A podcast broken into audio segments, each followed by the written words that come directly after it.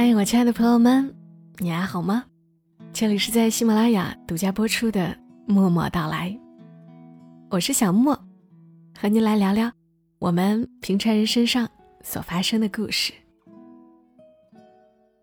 人还挺奇怪的，在这种外面风呼呼刮的夜晚，坐在电脑前的我，心里反而莫名的升起了一股温柔。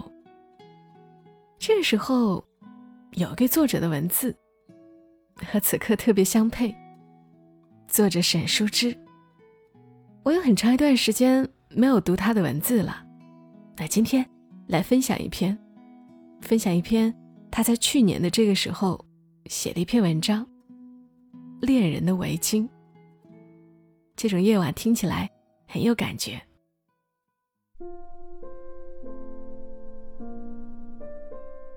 恋人的围巾，作者沈淑之。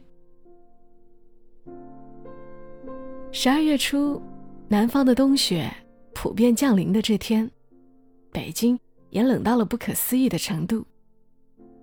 只是太冷太干，雪依然毫无预兆。丈夫罕见的在上班路上发来消息：“比昨天还冷，脸都吹没了。”从公司到地铁那两百米就冻死了，感觉回去好艰难啊。我说，这个时候应该系我给你织的那条厚围巾啊，把脸遮住啊。没找到啊，就看到挂着的毛茸茸的那条。他回我，我不说话，给他回了一个微笑的表情。在我人生拥有的屈指可数的。笨拙手工技能里，编织勉强能算是其中一个。这得益于小时候村子里女孩们对于编织的爱好，因为一种整体的风气，而使得它蔚然盛行。那是我们甚少有能力购买衣物的年代，冬天唯一的毛衣尚要依靠妈妈一辈的女性。用竹针编织，整件细密洁净的元宝针，或是在胸口扭出美丽菱形花纹的麻花针。这样厚厚一件新毛衣，穿到身上的日子，足以使人珍惜整个冬天。出于这种生活的规训，女孩子们在很小的时候就开始学织毛线了。事实上，七八岁的小男孩在这时候喜欢织毛线的也不少，只不过等他们稍长大一点儿，大人们便开始认为这样的行为与他们的男子气不符，于是，一概被制止、呵斥，从而停止了。没有钱买毛线，在妈妈的允许下，把家里旧的挂了大洞的毛衣拆掉。或是大人织毛衣毛裤剩下的一小团线，拿来作为练习。首先的入门产品是一条裤带，因其简单实用且易完成。其次是一双或一小只半截手套，反复量着手腕起针，其上逐渐加针，在大拇指高度留下分缝。直到手指半截长度时封针，再把拇指补上半截。这手套用以在冻得水缸里的水也结了薄冰，灶屋里挂的洗脸巾也冻成一块冰渣的寒天里写字，可以保持手掌的下半截不冷，但手指上半截仍露在空气里受冻，不久还是起了斑斑红点。很快肿起来，连成一片，在夜间被窝里发出奇异的痒与热，最终变成一大块破烂溃痈，疼痛不可触碰。再次，则是一条围巾，不在于其难度，实际上也并不难，而是织一条真正的长围巾，至少需要两大团毛线。这在那时的我们，过于奢侈，难以实现。织围巾还要用棒针，需要特为去买，不像织裤带或手套，只需用村道边折下来的短短的苦竹枝，用削铅笔的小刀把两头削尖即可。偶尔，我们在家里偷四根竹块，用小刀慢慢削细、刮圆，就是非常讲究的了。这种竹针，假如用来织围巾，就太细太紧，既费时，又费线，谁也没有那么多钱。编织手艺在乡下最高的彰显。当然是穿的毛衣或毛裤，但这仿佛有一道无形的分界线。这是为家人操持的劳务，几乎无例外的属于待婚或已婚女子的任务。一年四季空闲的日子，我们常能看到村子上的年轻女人，手上拿着织到一半的毛衣，一边飞快的交针，一边与人聊天。街上。特意买来的洁净的新毛线，绕成鹅蛋状的，整个手掌也难抓下的大球，装在手肘上塑料袋中。每织几行，就回头咕噜噜扯出一大截。纤细的银针，也特为织毛衣而买。在长长的四方形毛衣轮廓上，因为一针一针反复捏了无数遍，中间。微微变形起来。婚姻给女性生命带来变化的负担，在那时的我们，也隐约窥见。只是那时，我们还远不明白。织围巾，因此是少女的梦，是念初中的女孩子们最热衷的事情之一。比类于为房间编织风铃与串珠帘。有一年，我们流行用粉红色线织一种带大洞的围巾。每打一针，要把线在棒针上缠五圈，再打下一针，下一行再脱下线圈，用针头交缠。这围巾据说织成了，很是飘逸。但我们。未经打磨过的棒针实在是太涩，根本没法完成那样高难度的织法。最后无一人成功。高中忙于功课，无暇他顾，而世界于此时发生了巨大改变。打工浪潮席卷整个乡村，青壮年们纷纷进入城市，不再完全遵循过去生活的轨迹。小商品市场的成衣大批出现在县城。买衣服和鞋变得极其普通，而不是像从前那样都由家中女人预备。我们的编织手艺从此停留在织手套的浅显程度，再也没有，也无必要学会织毛衣、毛裤那样复杂的东西。我的围巾梦。到大学时，才得以实现。那时大学后门外有一条运河，河边靠着宿舍楼的一条街上，开着许多卖廉价衣服的小店。淘宝店尚未兴起，除了偶尔专门去遥远的服装批发市场，女学生们平常都喜欢逛这样的小店。每到周末就结伴儿。去看有没有新进的衣服，多半也只是看看。冬日，小店高处挂起店主自织或请人代织的围巾，兼卖棒针与各色毛线，堆在角落，十分显眼。毛线花色众多，价亦不昂，两团不过十几块钱。不知是谁第一个买回。很快在宿舍楼里卷起织围巾的风潮。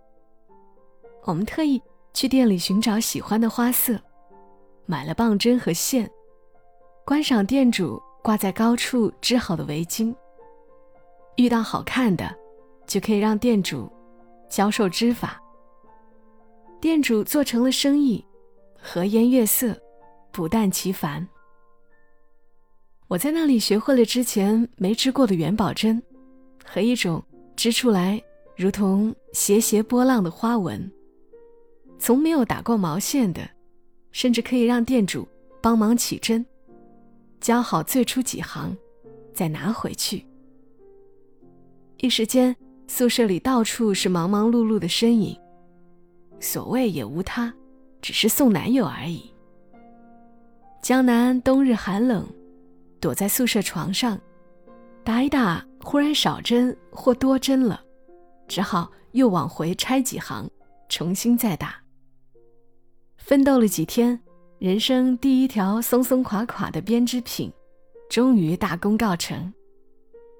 第二天就围到本校的男朋友脖子上，勒令不许不戴。作为那个冬天彼此爱情甜蜜的见证，此间自有别一种亲密。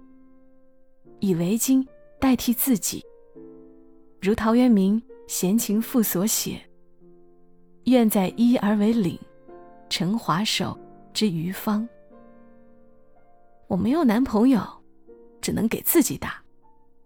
先织一条蓝色的，一个人窝在上铺，除了上课。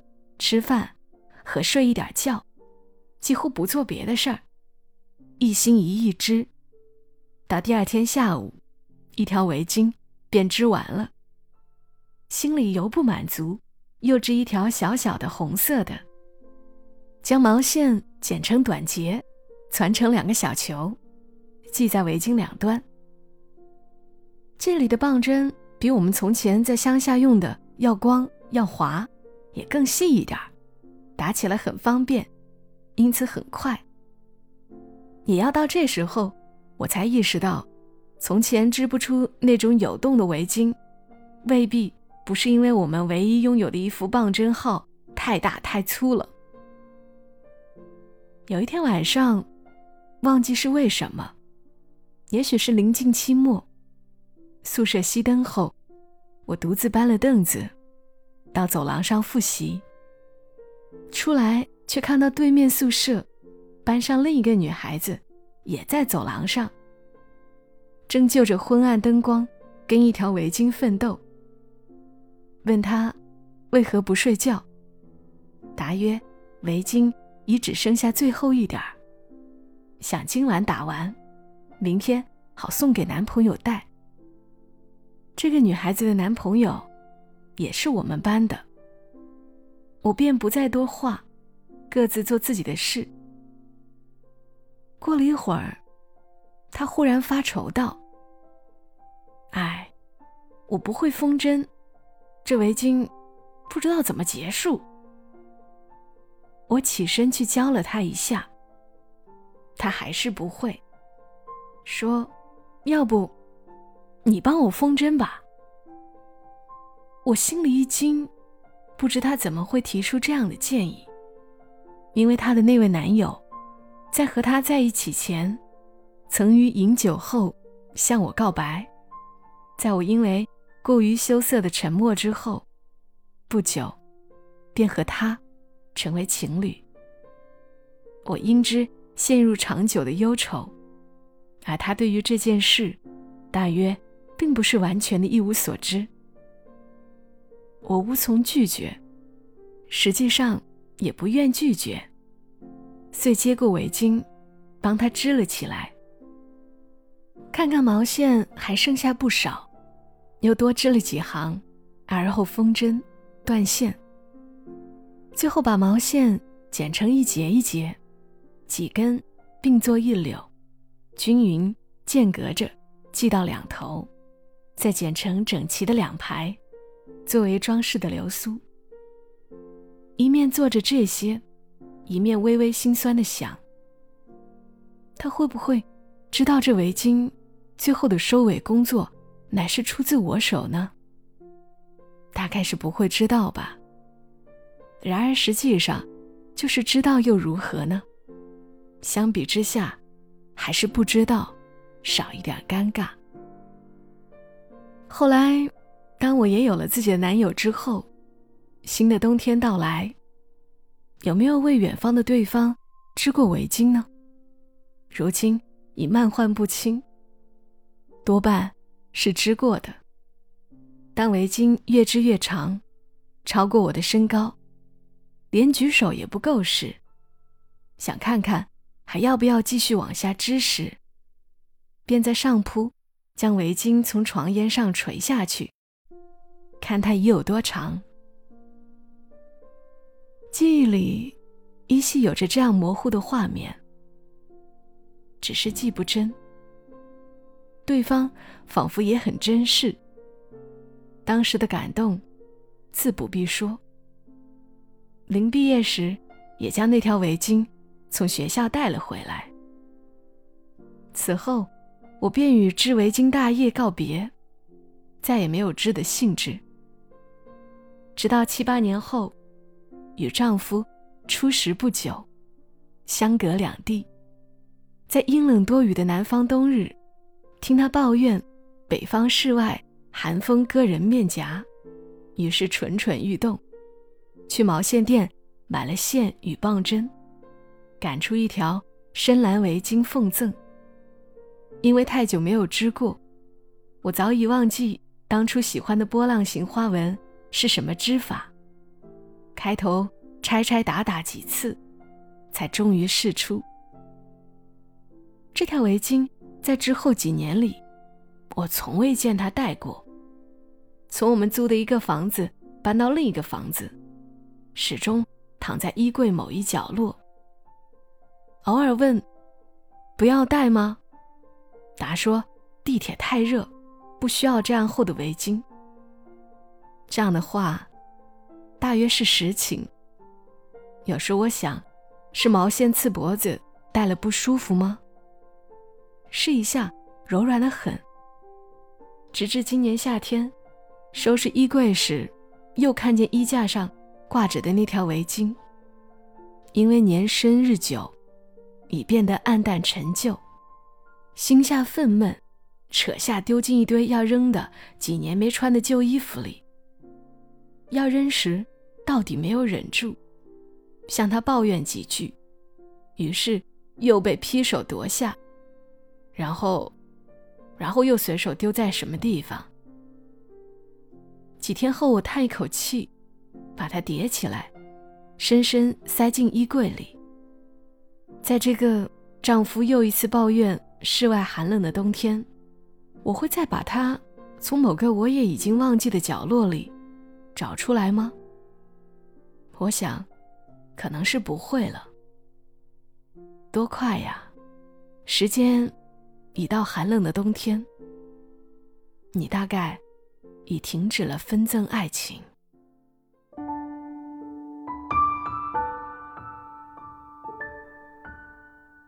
好了。这篇文章读完了，沈淑之的文字真的是很有他自己独特的韵味，缓缓的说着，说着他自己的事，但又像是说着我们的事。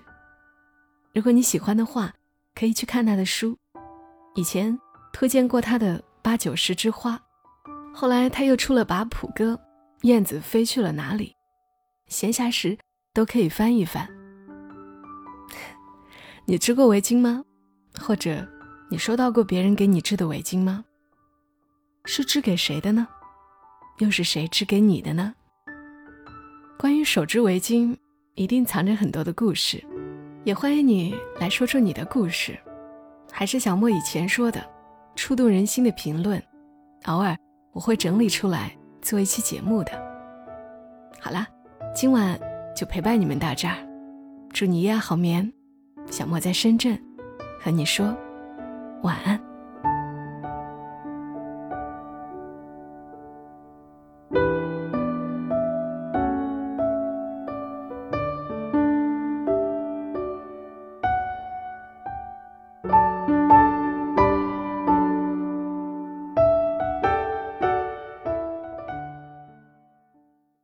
如果你喜欢这期节目，麻烦你帮忙转发到朋友圈。让更多的人听到，小莫在这儿，谢谢你。